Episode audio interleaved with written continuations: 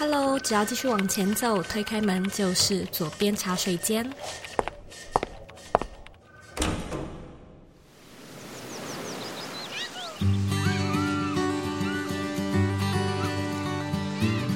现在在收听的是《左边茶水间》第两百零九集。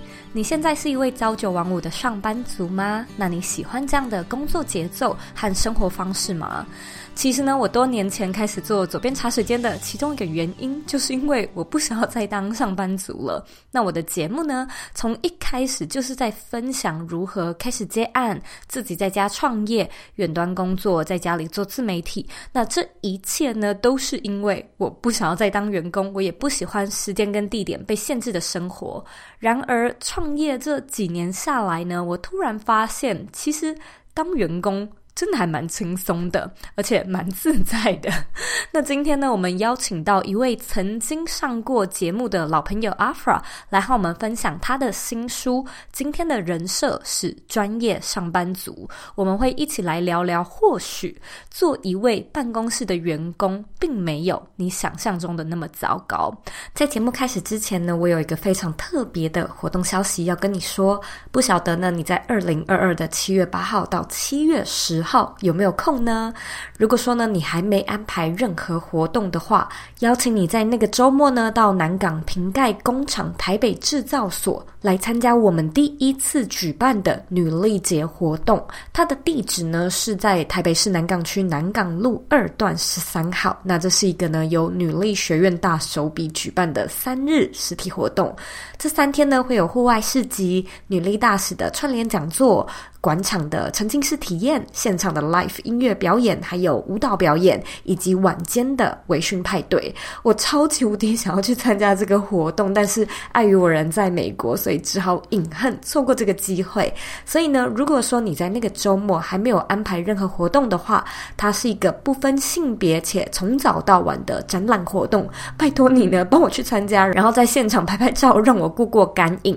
我相信呢，这场活动会非常的精彩。现场呢也有很多好玩的游戏，还有富含知识的讲座主题等你去解锁。也欢迎你呢邀请你身边的好朋友们，就是成群结队一起去玩乐。如果想要了解更多活动的详情，或者是购买门票的话呢，你只要在网址上输入 zoeyk 点 co 斜线女力节，就可以进到我们的活动页面。女是女生的女，力量的力，节庆的节。祝你玩得愉快喽！那阿发呢？他是一位资深的国际新闻记者和口译员，现在呢在组织内做内容制作，还有影音的编导。他的职涯横跨翻译、新闻业务、教学和行销五大领域，也曾经呢在左边茶水间的第九集分享过人生设计和认识自己的议题。所以今今天呢，两百零九集真的是两百集，也就是四年之后的一个 full circle。我们今天呢会和你聊聊在职场里面，你可能可以看到以及学到什么样无形的价值。如果说呢，你想要收看我们今天的文字稿，你也可以在网址上直接输入 zoeyk 点 co 斜线专业上班族。准备好了吗？让我们一起欢迎今天的来宾 Afra。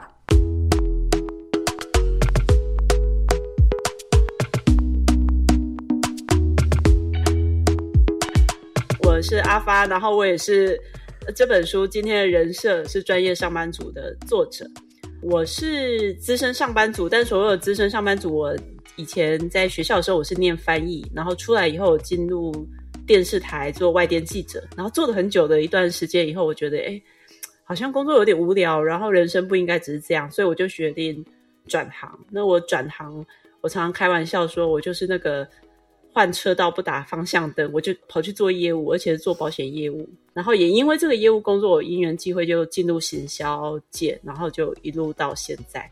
我在书里面有提到，很多人害怕朝九晚五，特别是年轻的，他觉得上班族就是一种坐牢。可是我觉得好像不是这样，嗯、因为上班会给我们，它只是一个起点。你进去里面，你先从一个工作开始。可是所谓组织内的斜杠，就是你可以换不同的 function，主动的去挑战不同的。projects，然后去发现自己到底是怎样，嗯嗯嗯、是不是怎么样？嗯、所以我还是觉得工作是拿来认识自己，可是它过程不一定总是很快乐。我非常喜欢你你写的这本书，因为嗯，你知道我们的节目就是在提倡说，不要再当朝九晚五了，我们要离开办公室的生活嘛。嗯、然后你刚才问到那个，我其实在看你的书的时候，我蛮有感觉的，因为我过去也是上班族。那过去的经验就促使我想要自己开始创业。创业其实也一段时间了，真的必须要说有会有那种夜深人静的时候，我会在想说，其实当员工真的挺轻松的。那为什么我还是那么逃避？就是如果说你今天去问我，你今天去问我说，哎，那要不要就是这个全部都不做了，回去就是可能在美国找工作这样子做这里的职场员工，我还是会觉得不要。对，那个点到底是什么？我看了你的书之后，我觉得那个点应该是文化，嗯，也就是说，你从不同的工作中，你可以感受到，哦，我以前的公司的主管他是比较 open-minded，然后他可能会比较 support 我，他鼓励我，然后我们可能像朋友、家人这样子。然后现在换到的一个新的，他可能是比较传统的企业，所以他会有一些旧的思维。然后我觉得我害怕的是这一个。某种形式上面不知道要怎么有效的沟通，它可能甚至是一个社会无解题。所以在那段时间里面，你工作的时候你会非常的受挫。包含我曾经也想过要在美国找工作，呃，还没有开始做左边茶水间之前，嗯、我其实有想过我就在这里工作。嗯、可是我也调查了一轮，然后我也有去面试，我有意识到这个是无远佛界，这是无国籍的，也就是说。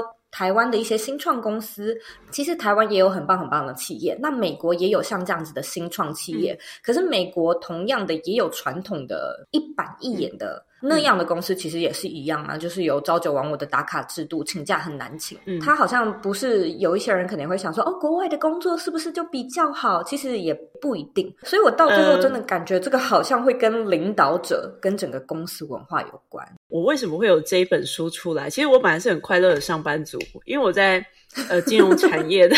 那大家知道是，其实金融产业它是很 highly regulated。就是很高度管控的产业，嗯、可是我那时候进去，因为外商公司，我们的老板是就像你讲，他非常 supportive、open-minded，所以我们所有 staff 都是很互补、很愿意互相支持的，所以你可以把东西做得很好。嗯、可是后来公司组织异动来的老板，他就是比较传统的思维，他会拉一个他喜欢的人上来，空降，对，空降，然后他从我们 team 里面挑一个，我们会觉得，哎，为什么是他？因为他最听话。那所以，其实我是在那一段时间，我开始怀疑自己。我觉得工作太无趣了，呃，你会感觉自己内心是枯萎的。嗯嗯、当你知道你在工作中有热忱的时候是怎么样子的时候，你就会知道你在工作中死掉的时候是什么样子。一般人可能就那我就换工作就好。可是我会有一种感觉，我觉得如果我只是因为呃不喜欢这样的文化。可是不管我换到哪边去，嗯、同样的情景可能都会遇到。嗯，然后我就发现，我要、嗯、我必须要保持一个距离去看所有人的互动。嗯，所以我那时候开始理解，上班就是好像你去不同的剧场。我是今天是梅丽史翠普，我去演这个戏，我去演喜剧，然后下一个我去演。你要知道你在不同的剧场，然后你要拿捏跟别人的 dynamics。我后来就发现，有时候我们在工作中，有时候是阶段性的呃目标，比如说可能年轻的时候，我们的目标是在专业能力上的建立。可到一个地步的时候，你的训练法是你跟人人际互动，或者是你对人性的那些洞察。所以我就开始把这种不舒服啊、嗯、这种荒谬当成我的素材来搜集。所以那时候编辑叫我写这本作者序的时候，我一开始只想十五个字、欸，诶、嗯、这本。喜乐的作品来自一个受苦的灵魂，粉丝或读者，他们说他们本来以为这本书看的就是哈哈大笑，然后就会离职去了，但他们没有，他们说他们看的书，他们就不离职了。阿发的这本书的书名跟听众介绍一下，它叫做《今天的人设是专业上班族，职场如剧场，嗯、每天演技进步一 percent，灵肉分离的快乐就会满出来。其实我很想要跟你聊人设这件事情，嗯、因为我觉得这跟个人品牌有关。嗯、我就是几乎每天都会收到大家问我品牌定位嘛。我觉得品牌定位它某种程度上来说也是人设。我知道很多听众可能会觉得说，呃，我们不是最好不要有差异太大的人设比较好吗？不然的话就会呃什么人设崩坏啊等等之类的。最好你的品牌或者是你呈现的样貌就是最接近真实的你的样貌，然后你可能做起来也最舒服这样子。嗯。可是我觉得对大部分人来说，我们都不可能只有一种样貌。我在 podcast 上面表现出来的模样可能会比较专业，可能会比较正能量，比较温暖。但是我私底下也是嘻嘻哈哈，就是也可能会很白痴，嗯、也会讲脏话。但是这种东西我几乎是在节目上，就是我会故意避免，因为我知道我的 ICA、嗯、就是我的观众是一个怎么样的人，然后我想要吸引怎么样的人，所以我是有一个形象，可以这么说，在维持的。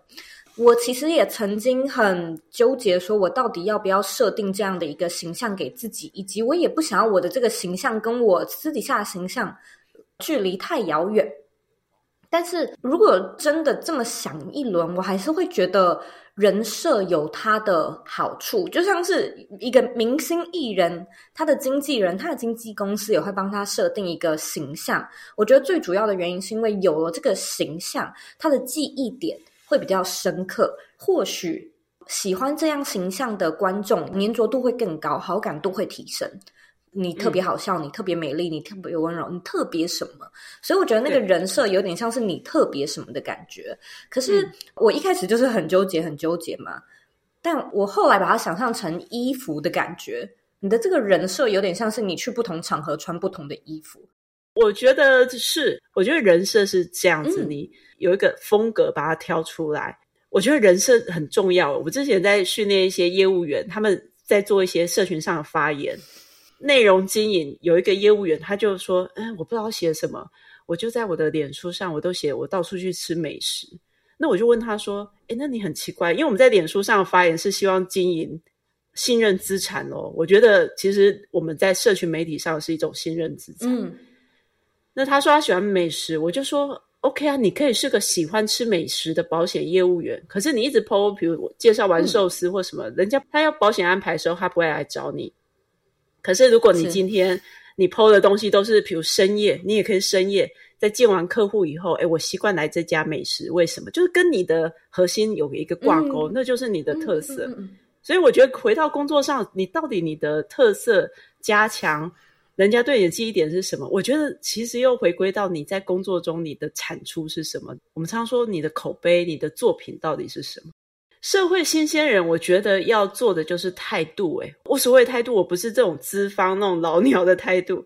我觉得让人信任，嗯、新人可能我们如何让人家相信我们，然后你把每件事情做好，嗯、那你就会有更多的机会。就像 Zoe 每一次的节目，大家觉得好好听哦，他就会累积。我觉得是什么可以让？你的口碑啊，嗯、累积信任滚、嗯、被滚动起来。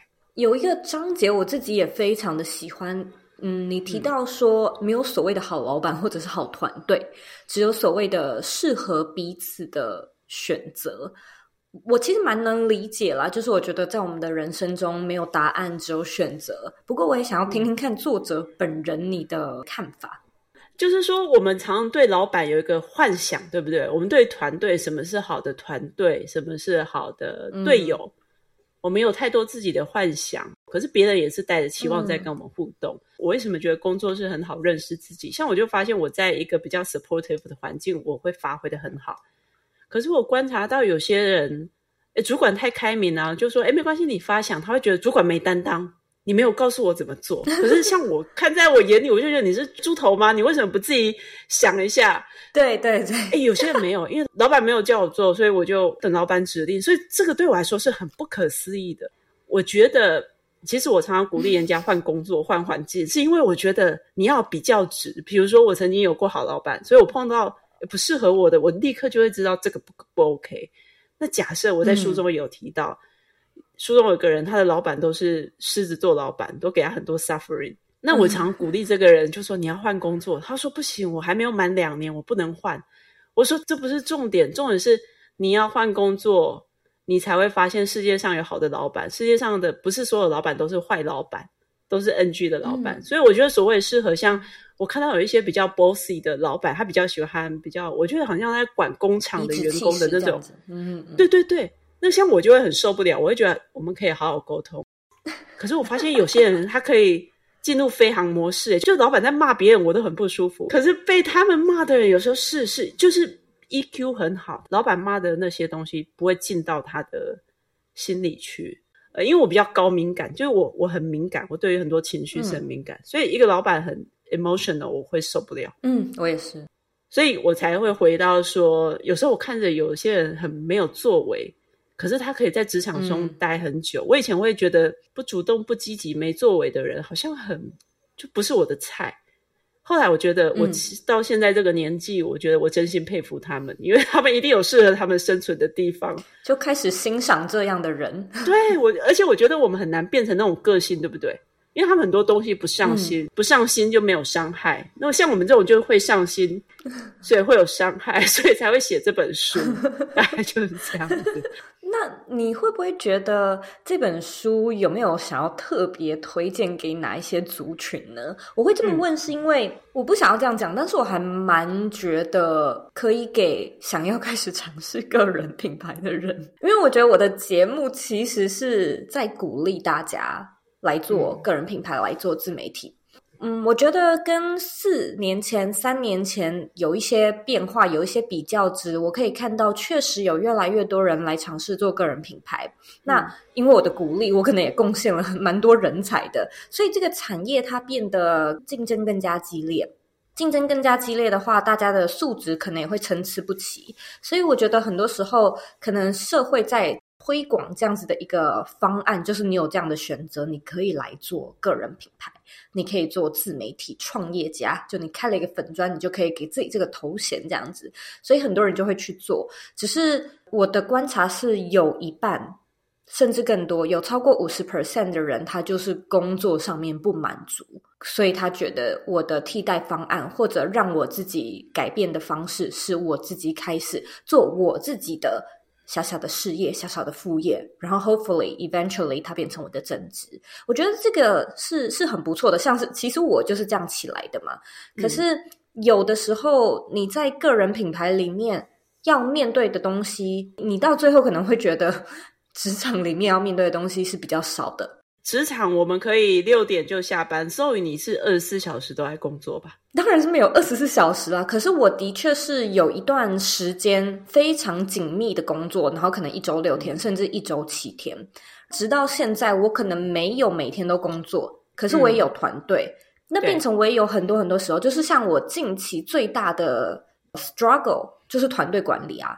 就是谁要负责做什么，嗯、谁要摆在什么样的位置，是最好可以让他很开心，又会发挥强项，然后我们的品牌的效益又最好。就是它蛮难的，它真的蛮困难的。我在这本书里面有跟大家说，当主管跟当爸妈一样，就其实蛮辛苦的，蛮累的。而且就是你没有预期到，嗯、就像是我也没有预期到。嗯、然后我现在有一个小的团队，其实我觉得我对我自己蛮有自信的。可是因为团队，我就会经常。Question 我的领导力，嗯、那个领导力就是说，我会不会太 soft？我会不会对我的团队实在是太好了？所以他们就是有点耍耍的。然后有的时候我会觉得，我应该强硬，我要告诉他们就是什么样是我的，嗯、什么样是我的期待。然后我要我要清楚的、明白的表现，这样子。嗯、就是很多时候我自己在电脑前面，我会有很多很多的 struggle，可是没有人知道。然后或者是说团队犯了什么错。然后我可能也有时差，大部分的时候都是我自己一个人，所以那时候我就会觉得，我现在是要怎样？我要生气吗？可能那个生气的表现是什么样子？我要用力打字、嗯、敲键盘吗？对也没有人看到，所以，嗯、所以很多时候它是你一个人内心上面的一些奇奇怪怪的挣扎。我相信这个东西，或许我如果在公司里面的话，他给我的 support 会比较多，我有老板可以问。或者是我有其他部门的主管跟我同阶层的，嗯、我们可以一起讨论这样。是是，其实我觉得 Zoe 应该是因为你有过上班的经验，我觉得你算是成熟的自媒体这样子。然后你现在进入一个新的角色，你开始知道说管理的练习很不容易。比如说回到我工作，嗯、我做 PM，我跟你有一样的困扰，因为我不是很凶的型，所以我常常会觉得夜深人静，我觉得我是不是太软烂？就是你在我们在管理 vendor，我们都会觉得好好讲话，可是有些时候他就是要骂。我所谓的骂，就是碰到事情的时候，老板就觉得你要很强硬啊，可是我们没办法凶人家，所以我到底怎么样是一个合格的 PM？、嗯、我觉得我在里面有讲说，嗯、我们为什么会觉得主管就是一个 leader？如果变成英文，有很多的替代词，coordinator、嗯、project manager，嗯，或者是 team lead，、嗯、很多很多。所以我觉得我们在职场的好处就是你跟不同的人互动，你在不一样的专案里面，你必须要扮演很多不一样的角色。在公司，我们反而可以学到怎么系统性的思考，或是有时候你事情太多了，你只要有点脑子，你都会开始想说我要怎么活下去，我要怎么去优化我的东西，我要怎么好好的跟人家相处。组织里面他有很多很难相处的人，可是你必须要去跟他打交道。所以这本书我会觉得，可能二十五岁出社会以后到三十五岁。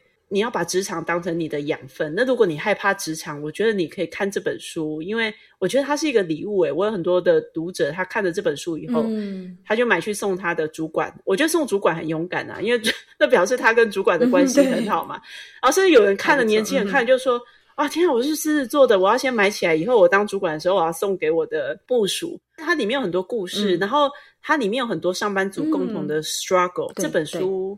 我不想要它变成心灵鸡汤，因为我从来没有意图要教会任何人任何事情。我只是希望透过这种故事，让每个人去对照你自己的经验。嗯、然后像我很多粉丝，他看了以后，他就说：“我本来要辞职的，我后来不辞职了，因为他发现很多东西他必须要在里面修炼。”对，而且不是辞职就可以解决的。所以我里面才说，没有梦想的人，你很迷惘的人，你好适合当上班族。你们一定觉得我在开玩笑，但真的不是诶，就因为我觉得。工作就是职场，就是游乐园。所以如果你不知道要什么，你就去里面玩一趟。所以你会玩到你不喜欢的，然后你好好做事情，你也会玩到你喜欢的。可是我觉得那个重点都是你要如何抛掉你的成见。我喜欢什么，我不喜欢什么。可是很多时候，我觉得我们喜欢什么，不喜欢什么，是你有没有好好投入一件事情去参与它。是我忘记我是看到哪一本书，但是它里面就有一句话说到：如果你的人生很无聊。是因为你是一个很无趣的人，你做什么、看什么事情都会很无趣。对，然后它下面就是有一段小小的解释，就是说，其实任何再小的事情，你都可以因为有足够的投入而去看见它特别的地方、美的地方、有趣的地方、新奇的地方等等之类的。所以我觉得，其实它甚至真的可以说是一种能力。就是把生活过得有趣，把生活过得很投入。我觉得全心投入，我们才有资格去说，我到底喜不喜欢一件事情，我到底擅不擅长一件事情。因为我也会很诚实的去观察自己。我发现我只要碰到不舒服的，我害怕，我其实内心害怕，我做不来，我就会说我不喜欢这件事情。可是后来我给自己的功课，嗯、我的确是听了萨古鲁那个灵性导师，他说我们要试着让自己。全心投入，我觉得那是一种态度。就今天不管来的是什么，嗯、我都保持一种平常心，带着一种嗯良善的意图。嗯、我只是想把这件事情做好去做，然后你就会看到不一样的东西。嗯、像我，我虽然新的工作不舒服，我就会开始研究，哎，为什么有些同事他心理素质这么平静？我就发现啊，因为他都把自己切成飞航模式，嗯、所以他不受影响。所以我觉得工作上真的可以有很多的，嗯、我觉得我们如果把它拿来当成认识自己的工具，也许会好过一点。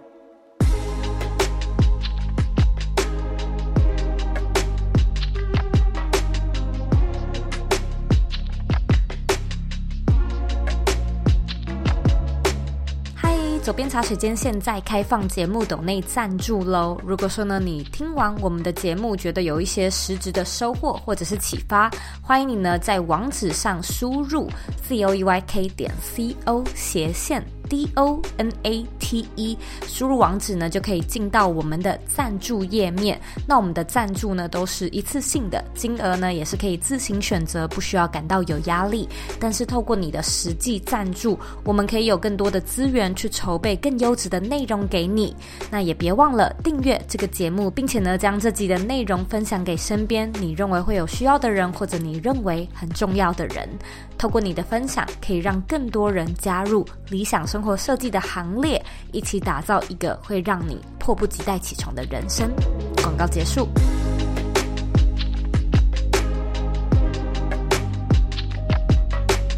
你这本书我看下来，会觉得它其实有蛮多的职场。生存之道，例如说哦，光是努力是不够的啊，光是善良是不够的啊，然后还有一些招数，我觉得也蛮可爱的。就是看这本书，我其实觉得这本书蛮幽默的，就是阿发本人很幽默，所以在看的时候，你就会有一些小篇章，你就会哈哈大笑啊，像什么选择性努力啊，怎么戴面具啊等等之类的。对，所以我也想要请你，就是如果可以透露的话，能不能够跟听众分享几招？其实我们在职场上被教育成要委婉、要礼貌，对不对？我那时候有个主管，他他的人设比较玻璃心，你只要看到他，他就会跟你说他有多辛苦，然后这个公司没有保护中介主管什么巴拉巴拉的，然后谁又偷了他的创意巴拉巴拉的。那我就观察到，我跟另外一个同事，嗯、因为我另外一个同事有亚斯伯格症，像我就会听到主管，我就理解他想要讨拍，我就会切换成国民闺蜜的人设，我就说啊，对，真的很辛苦。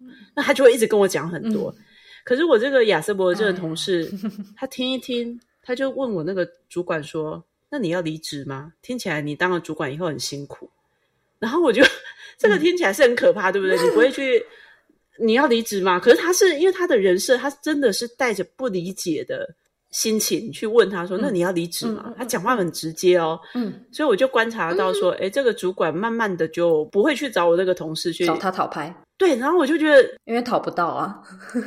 对，我觉得委婉只会社会化，会让我们听到更多的垃圾话。我在书里面有这样一句话，就是你很 being polite，你很好，可是你就会招来更多的。所以我觉得，如何有时候适时的吐槽这件事情啊，比如说，我发现有些人会推工作是，他称赞你，哎，咒语这件事情交给你最好的，这个你最擅长的就交给你了。以前我们比较年轻的时候，就觉得别人按我们赞，就对，那我要把它做好，你就把它接走了。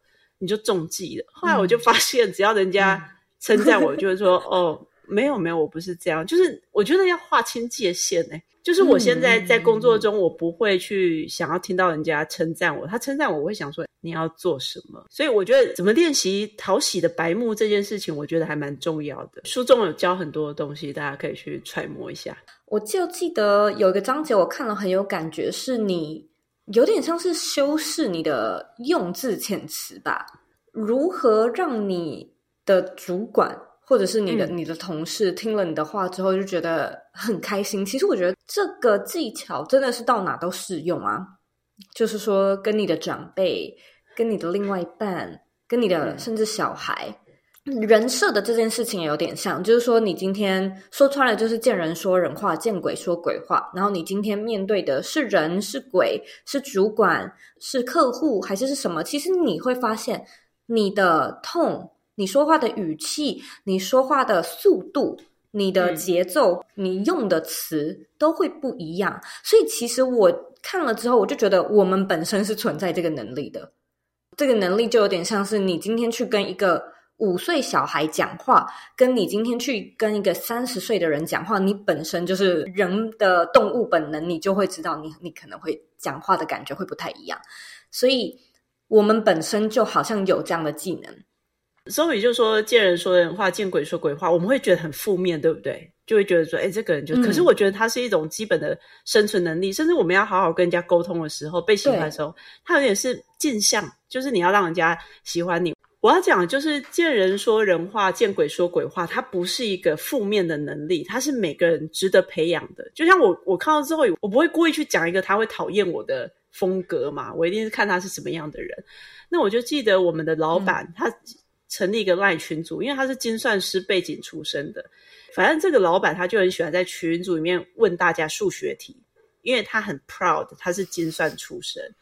然后我就看到他的一级主管，嗯、有一个一级主管，他平常在工作上，他是大家提到他就会很头痛，因为他是不配合人的，什么事都 no no no no no，他非常官僚哈。嗯、可是我发现老板一讲数学的问题的时候，他是文科的，因为他是公关，可是这个主管他就跳出来说，数学是宇宙的定律，我就觉得他太厉害了，就是他怎么可以，他把他人生的创意都用在伺候老板上，哎。我一直觉得他是一个超没创意的人，嗯、可是他数学是宇宙的定律，我相信他是 quote 某些人的话。老板讲什么，他完全都是送贴图，甚至老板喜欢，因为老板是特种部队出身的，所以老板喜欢喊话，跟大家说每天自强不息。嗯、老板鼓励大家运动，然后这个一级主管他有足底筋膜炎，但他去跑马拉松，跑完马拉松以后，他会把照片贴在赖群组里。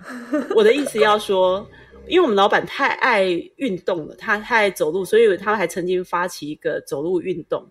然后这个主管他就要求他的 team member 都要去走路，因为我们有比赛嘛。嗯，他平常都是很晚下班，他那阵子都会蛮准时下班去走路。他为了让他的 team 的步数是第一名，然后我觉得，哎、欸，我学到好多东西哦，嗯、因为我觉得他工作能力很差，可是他在其他能力补足了。嗯、有时候我们要看哦，你在对方心中的价值不一定是透过你的工作产出哦，而是你在对方心中的感觉。嗯、所以老板就觉得天啊，对对对，所以这个主管其实很多考评其实都是很多主管最后一名。所以很多老板都想要拔掉这个人。这个大老板来以后，觉得这个人很乖啊，他会走路，他会去数学是宇宙的定律，他就 safe 会走路。所以你不觉得职场很荒唐吗？是，我觉得非常的好笑。我觉得这个人他可能也知道他自己的价值在这，所以他就是很努力的把这样的一个点，就是放大他的光芒。我就觉得像是小吐槽一下，就是我的团队里面，我的助理他会有一些。呃，小粗心的地方，就像是我刚才其实有注意到，嗯、就是在阿发的访纲上面有写有一些错字，就是他会有这种呃，让我觉得呃，实在是太粗心了。可是他也有一些他的亮点，他的特质，例如说他这个人很贴心，就是他的贴心并不是细心类贴心，嗯、而是照顾你的感觉。然后经常提醒你说：“哎，工作不要太累。”他提醒我，助理提醒老板工作不要太累，然后记得要休息，就是这种小小的事，然后你就会觉得心里很温暖，然后就会加分，比较看淡他的一些呃小小缺失、小缺点这样子。所以很像是你刚才提到那个 老板跟一级主管的关系。对对对，所以所以我觉得有时候像 Zoe，你有发现你的 team member 可能有些人是他。细心不是他的强项。我在工作中，我也是一个比较创意型的，嗯、我比较抽象思考很厉害，可是细心我也不是很厉害的。嗯，呃，所以有时候我会纠结、嗯、啊，我我实在不够细心。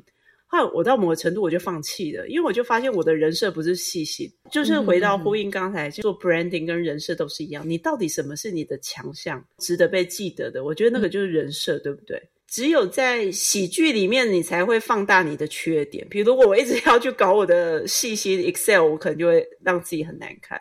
对，其实我听过一个领导力的书籍，它就是说，真正厉害的领导方式呢，是看到你的每个 team member 的优点，double down，请他们去强化那些优点，而不是找出他们的缺点，然后请他们去补足。天啊，你的 team 还有缺人吗？我要过去，因为我。我觉得 leaders 要有这个 mindset。我之前离开前一个公司，就是因为我们那个 leader，、嗯、我觉得他真的比较传统思维耶。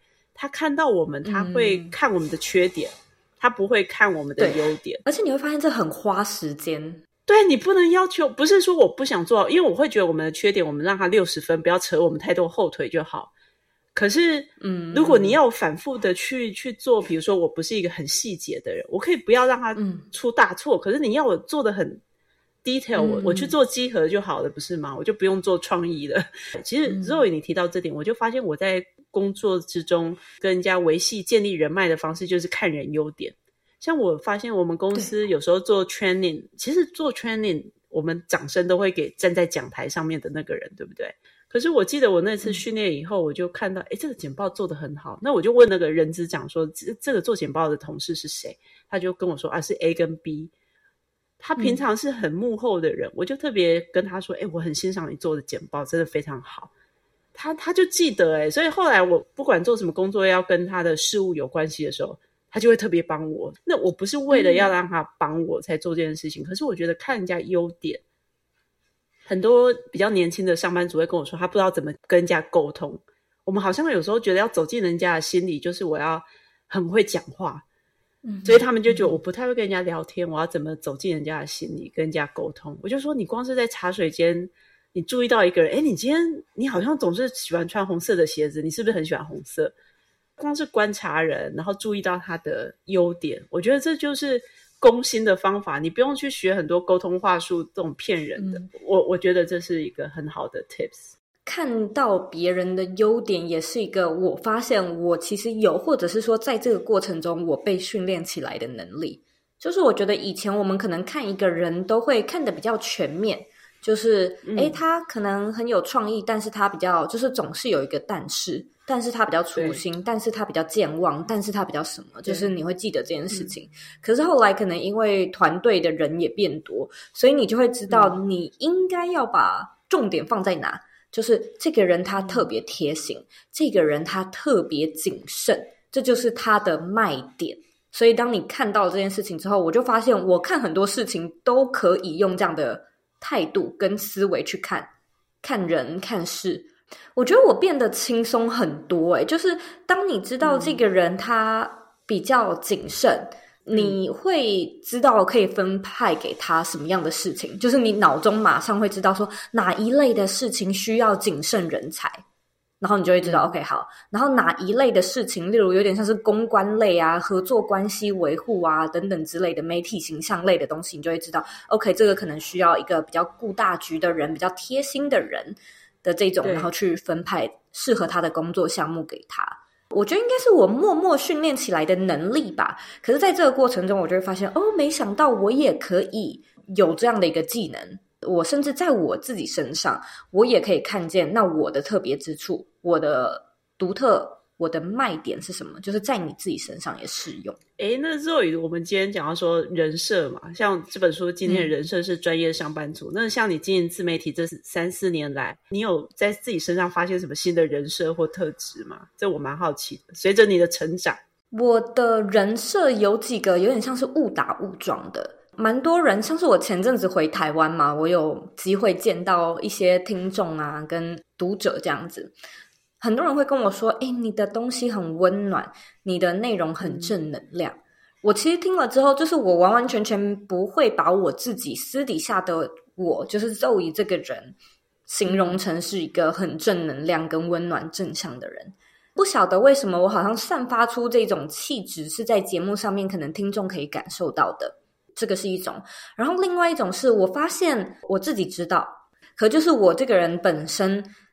我觉得逻辑思维蛮好的，就是顺序应该要是先一再二再三，然后因果应该要是什么样子，或者是它背后的一些核心的概念应该要是什么。就是我觉得在这个部分，我的脑袋还蛮清晰的，所以这可能就会变成我在节目上面的某一种风格，例如说我整理重点的方式。或者是我做访纲的逻辑等等之类的，嗯、然后我相信这个听众可能也感受得出来。所以当大家会说：“哎，我们很喜欢你的重点整理。”然后你觉得呃，Zoe 的逻辑思维就是好有条理哦。就是你自己听了，你如果也认同，你就会很开心，就有一点点会更加的努力营造跟维持这样的形象。嗯、总结。到这边，我觉得不管是 Zoe 在经营自媒体的时候，或是一般人在工作，最近我的主管才跟我说，可能他爸爸以前跟他讲过，他说在工作里面的人都是裸体的。那我觉得就呼应 Zoe 讲，其实你经营自媒体，你也是把自己推出去，某个程度也是裸体的。然后我觉得上班族你全心投入一件事情也是裸体的，因为你在里面，如果你保持着一种观察，你就会发现自己的真实面目是什么。那我觉得最终都是对自己是很棒的，嗯、所以你看，听众给 Zoe 回馈，你就会很想珍惜那个好的部分，对不对？就尽量的发挥它。对那我觉得上班族，我们自己发现自己的强项，或 leader 愿意去发掘别人的强项，我都是觉得这是很好的特质。诶，就是我觉得这是一个正向的循环。我们要对社会好，真的不一定要去捐大钱，你只要对你的。大家只要是拿出比较好的态度去对待彼此，我觉得这会是比较好的。我好像在书里没有提到，我觉得快乐是一种很值得投资的东西。嗯，阿发，我想要问问看，就是你写完这本书之后，你觉得自己有没有什么样的改变？就是你有那种某一个梦想被圆了的感觉吗？我说书是一份礼物，它就像你去咖啡厅。嗯喝了一杯好的咖啡，去吃了一个美食，它就是你把它读完，然后你内心肉做的心有一种触动，然后你你可能有一个小观念改变，比如说像你今天听了我跟周瑜聊天，你就会发现，哎，对，我应该多去看别人优点，那就是一个很好的一个获得，而不是说这个书一定要对，好像一定要什么预设的目的才有帮助。所以你说写完书对我自己有什么改变吗？像我最近换的工作，我内心有很多的不舒服，然后我就会翻。自己的书来看，我就想说：天哪，我这本书是写给自己看的。我觉得它里面有很多提醒自己，在你不舒服、想要逃跑的时候，把自己拉回来。到底，嗯，你在不舒服什么？然后我们可不可以换个观点看事情？所以，我觉得写完书对我来说，我有时候看这本书，我我就会觉得我自我感觉很良好，就觉得天啊，我写的太好了。我那时候就是我觉得它是一个整理自己在职场这么多年以后，嗯嗯、我们有一个什么工作哲学。接下来要把写的这本书，我想跟大家分享的实践，在我自己的真实的工作中，我觉得这是很重要的。我不想要让我讲的是一回事，嗯、然后我做的又是另外一回事。我我也觉得你的你的文笔真的是文风非常幽默，我看了非常的享受，所以很开心今天能够邀请你到节目上介绍这本书。谢谢阿发，我现在要来问你。嗯当年你 被问到的同样的那个问题，你认为的理想生活是什么？这个阶段，我觉得理想的生活就是，不管什么东西来到我面前，我好好的投入，好好的体验，体验后好好的做出我的选择。我觉得这就是理想的生活。今天非常感谢阿发到我们的节目上做分享。如果说听众感兴趣的话呢，就是回到这一集的原文，我也会把书的相关资讯跟连接放在我们这一集的原文文字稿里。也祝福你的新书大卖，希望之后回台湾也有机会见面。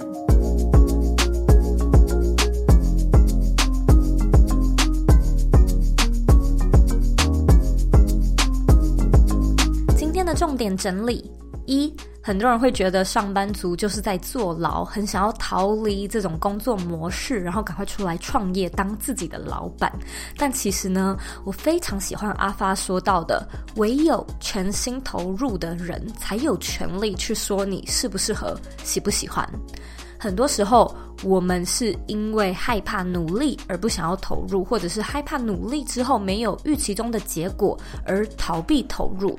但是如果你愿意的话，其实呢，在工作组织内的斜杠就是一种自我挑战、锻炼专业的好方法。你想想看，出来创业之后，你很可能都是自己一个人，你不会再有一个环境给你新挑战，你都得自己判断，还有自己寻找新的任务，也不会再像是学校或者是公司一样，就是一直能有机会认识新朋友、结识人脉。因此，我其实经常会遇到一些学生来问我，大学生要不要创业，还是要进入职场？嗯，我自己是认为，有些时候呢，你需要先思考，你所谓的不进办公室，就是不进这个职场的体系，究竟是一种追求，还是一种逃避呢？如果是逃避的话，我相信你可能只是还没有看到职场可以为你带来哪些收获、哪些效益，那你就更需要来看看我们今天在节目里面介绍的这本书了。二阿发说，工作呢，其实就像是一个游乐场，你会看到各式各样的云霄飞车、海盗船，你都可以去试试看。那有时候你会做到喜欢的游乐设施，有时候则会选到不喜欢的。但喜欢或不喜欢，很可能是因为你没有积极参与和投入。我看过一句话，他是说：人生不无趣，是你没情趣。所以呢，一个无聊的人可能看什么事都觉得很无聊；那一个不愿意投入的人，他可能看什么事情都觉得嗯没意。意思，但尽管呢，你在职场上面会遇到各式各样光怪陆离的事情，像是很扯的老板、很瞎的同事等等。可是呢，你其实是可以用角色抽离的方式去观察和分析这些人的特质，甚至是价值。例如说呢，你可能会觉得，诶，为什么有些人他的工作能力这么的差，但还是很受主管的爱戴呢？就是比起不断的去埋怨主管不公平，或者是讲他的坏话。你不如呢，仔细的观察，一定是有什么原因，他一定是在哪个地方做对了，才讨主管的欢心嘛。那这种人性的洞察呢，其实就是一种攻心术，就是呢，见人说人话，见鬼说鬼话，其实是一种非常厉害的技能，它让你能够弹性自如，见招拆招。搞不好呢，你在职场上打滚五年、十年，学到最宝贵的技能，就是这种很无形却也很无价的技能。三，其实呢，就如同品牌定位一样，我们在职场上面的人设也非常的重要。那什么是人设呢？阿发说，你可以从你的工作产出、你的口碑作品，或者是你的人格特质来发挥。有人设的目的呢，并不是要你去违背自己的良心、打肿脸充胖子，而是呢，要让你把你本来就做得不错，或者本来做起来就蛮自然的事情放大再放大。例如说呢，我以前在公司工作的时候，我就会知道，诶，哪一个主管他的工作能力非常的好，就是我有什么专业上的问题，我都可以去请教他。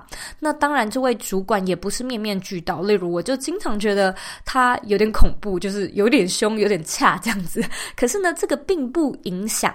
这个并不影响他的工作能力非常好的这件事情，对吧？同样的，我也有同事，他是工作能力还好，但是呢，很适合就是一起吐苦水，或者是偷讲老板的坏话。那这位同事呢，在我心目中的价值所在，其实就是在这里，对吧？就是尽管他的工作能力还好，但也不影响我能够从他身上得到心灵抚慰的这件事情。因此，我们这几个月来，你会发现我们不断的在讨论价值，它其实就是你的优势、你的优点。你的优点呢，可能是你做事情很快，或者是你做事很细心，很让人放心。你的优点。呢，可能是你很好笑，你很幽默，你是办公室的开心果。那这些呢，其实都是所谓的人设，也甚至可以说是一种我们的生存机制，让你呢在适合的环境扮演合适的角色，更适应的生存下去。今天的节目是不是非常的有趣呢？我其实一直都觉得阿发是一个很幽默的人，尤其如果你去看他今天的这本新书，今天的人设是专业上班族，我相信呢你会更有感觉。我这边也想要 echo 一下，其实我以前在职场工作蛮多年的，那我一直都觉得职场的我不是那么的开心，就是我的个性不太能够。勉强自己去做我不是那么认同的事情，但如果真要我说，我还是会觉得在职场就是待超过八年的那段时间，是我人生中非常非常重要也非常有价值的经历。它真的就是让我的工作能力变好，然后我也认识很多优秀的主管老板，我更知道就是如何不要那么的锐利，就是待人处事之道也变得更有弹性。最重要的是人脉，我觉得人脉真的是差非常非常的多。许多就是后来变成私交的好朋友，或者是曾经合作过的伙伴。我觉得这些真的都是，如果我马上出来创业，没有办法得到的珍贵礼物。所以呢，如果你是一位正在考虑要踏入职场，还是要出来自己创业的人，我会认为呢，先去厘清你究竟是在追求，还是是在逃避，然后放宽心。很多时候呢，走哪条路都可以，只是沿路的风景不同而已。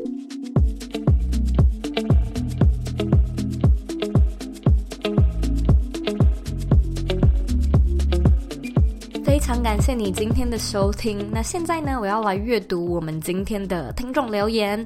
今天的听众 ID 呢是徐一九九一，他在二零二零年的八月十七号留说最喜欢的 Podcast。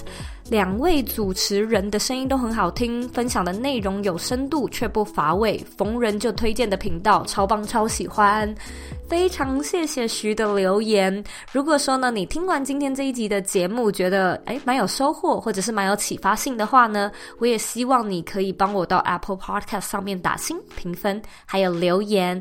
那我希望呢，你在留言的时候可以帮我留下你现在正在收听的集数是哪一集，或者是我们。正在讲的内容是什么样的内容？这样呢，对我来说的帮助会非常的大。我会更加知道你喜欢或者是不喜欢什么样的风格以及什么样的主题。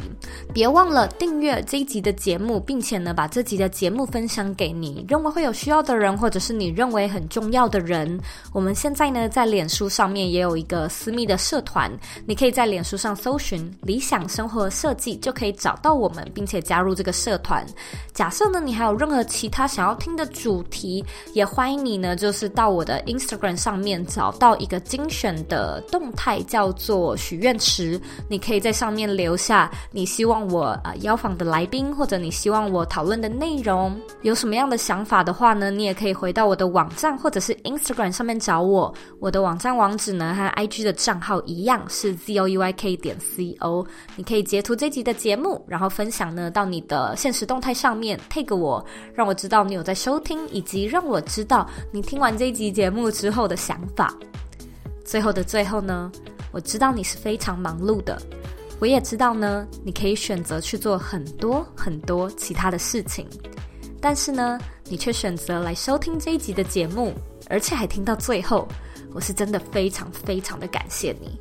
现在呢，我也想要花一点时间跟你说，你是你人生的负责人，你有权利，也有能力去过你真正热爱的人生。我们下次见喽。